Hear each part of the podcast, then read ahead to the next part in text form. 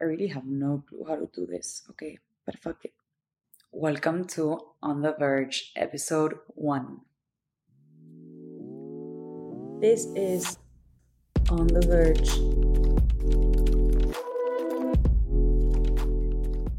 Hi, hello, hola. This is On the Verge. I recorded this first episode and introduction so many times and I know I will never be happy with it. So I promised myself, no matter what, this is the last time I will make this recording of this specific episode, obviously, and whatever comes of it will be. This episode I decided to call What's Happening to 20 Year Olds. Before I get into the subject, my name is Valentina. The thick accent is because I'm from Argentina. But so, who am I? What do I know? What is this? I'm no one and I know absolutely nothing. So you may be wondering, then, bitch, what the fuck are you up to?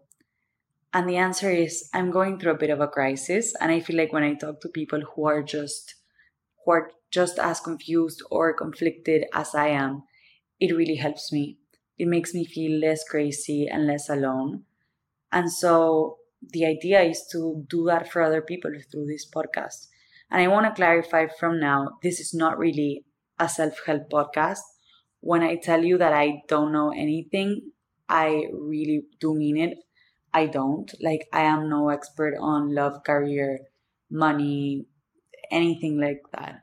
So, the plan is not to give out any sort of advice, but more just talk about the experiences and feelings that you might be able to relate to and that make you feel less alone. I guess another thing is like why the name on the verge. And the definition of on the verge is in the point when something is about to happen or very likely to happen.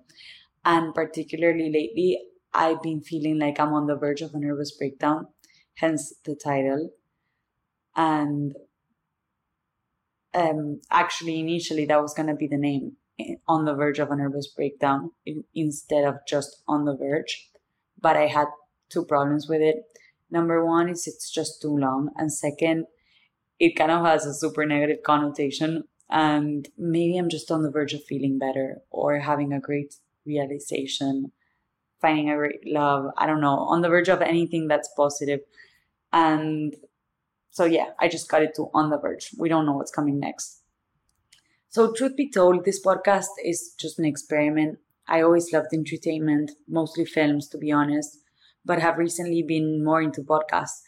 Given that I am having a full blown quarter life crisis, self diagnosed quarter life crisis, I started looking for podcasts that help me with how I am feeling. And truly, I didn't find a lot of content that I could relate to or that helped me at all. And all I know is that I did find some space of conversation with my friends and some people around me and every time we talk about these things, people are like, oh, I'm feeling exactly the same way. And so I was like, shit, someone should really do a fucking podcast on this. So many people feel this way. But then I was like, wait, why not start it? And so here we are, hopefully turning out to be a good podcast. So I wanted to be honest and be like, this is taking a toll on me it gives me so much cringe and the thought of my thoughts and just voice and like ideas being out there in the public makes me really want to throw up. But so i decided to do it anyways. I am in the point in my life where i am uh, quite conflicted and if this can help other people then that's the entire goal of this. And also get over your fucking fears because I have spent so much time in my life being worried about what people think, and that's where the cringe comes from. So I was, I just told myself, bitch, get over it, fucking record it and get over it. And so, again, I already said this, but I want to repeat it. This is not a self help podcast. There is so much content out there telling you what to do, how to get your shit together, become healthy, fit, productive, whatever you are looking for. And I am none of those people. I truly have no clue on how, how to help you live a more balanced life or perfect life, whatever you want to call it. I do know that a lot of that content hasn't really helped me at all. If anything, it just makes me feel so shit. And yeah, I just feel like I could be doing so much better than I am. And I'm constantly compare myself to all the people that I see online. And I just feel shittier and shittier because I'm so far of being like them, or at least what they seem to be. And yeah, don't even get me started with the YouTube kids claiming to be experts on anything and everything. And there are the, all the titles like reinvent yourself in a month or do this to become more attractive or heal yourself. Life formula from experts. Uh, if anyone can tell me who the fuck is an expert on life, I would love to meet them. And I, yeah, would really like to become one. And it's just really funny to me. It's, it's so stupid. But when you consume it, you're like, oh, these people actually have life kind of figured out. But it's not really true, you know? it, it is bullshit. We should all be aware of that. I don't know if this makes any sense. If it's hard to follow, I'm sorry. This is a stream of consciousness because I don't like the idea of having a script that would make it kind of unnatural and boring. But so going back to the topic, I feel like we consume all this content that is solution based instead of just talking about how we're feeling and why we might be feeling this certain way. And the point of the podcast is exactly that let's have those conversations and connect with each other from the perspective of just feeling what we're feeling instead of proposing massive life changes or solutions. And it, it might sound like it's a bit of dwelling on the problem, but sometimes that truly is the first step into feeling better. This will be that space for conversation that I feel like should be had more often, but are not necessarily always around. And I know a lot of people feel that way, but they don't always have someone to talk to about these things. And so this can become your go to space for that. And so I decided to call this first episode What's Happening to 20 Year Olds because it encompasses the idea of 20 year olds 20 year olds just struggling in so many different ways that I hope this podcast will cover. And the idea is to touch on one of these topics each week things I thought about are anxiety, beauty standards, work life balance, family dynamics, or any other topics affecting 20 year olds.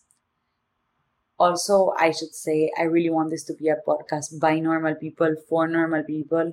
And so I will have be having some solo episodes on some conversations with normal, relatable individuals aka my friends. this is important to me because I feel like when I was searching for content to listen to, there are so many like celebrities or influencers that have podcasts and are giving advice, but their lives are so far from my own that I really struggle for for that to be useful for me. So I think yeah, that's all I wanted to say in the intro and the topics that I will be talking about. Before I go though, I do think I should maybe give some more context on myself.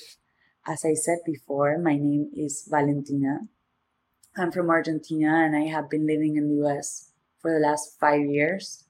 I'm 24 years old, so that's why I'm in my quarter life crisis.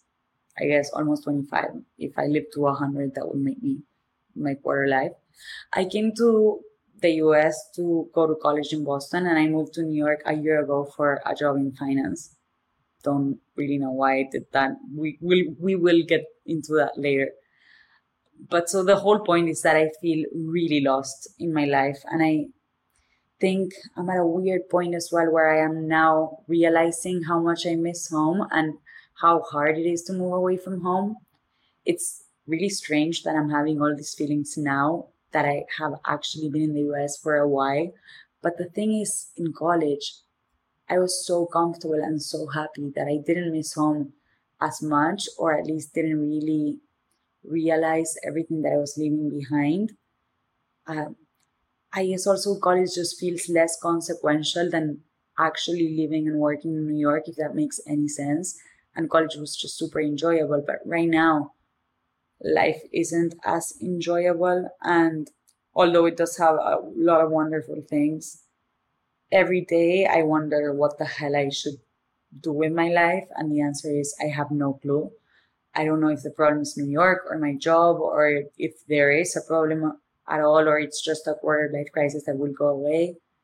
But yeah, that's how I'm feeling right now and why I came up with this this podcast idea. With that, I do think you have enough context for now, even though as I keep recording episodes, a lot of these themes and topics will definitely come up again. And so, yeah, this is my last time recording this episode, so hope it, it went it went well and this is good enough. If you are listening to this, I hope this is useful for you and that you feel understood and maybe we will touch on topics that will help you a bit. And thank you very, very much. See you the next time. Bye bye.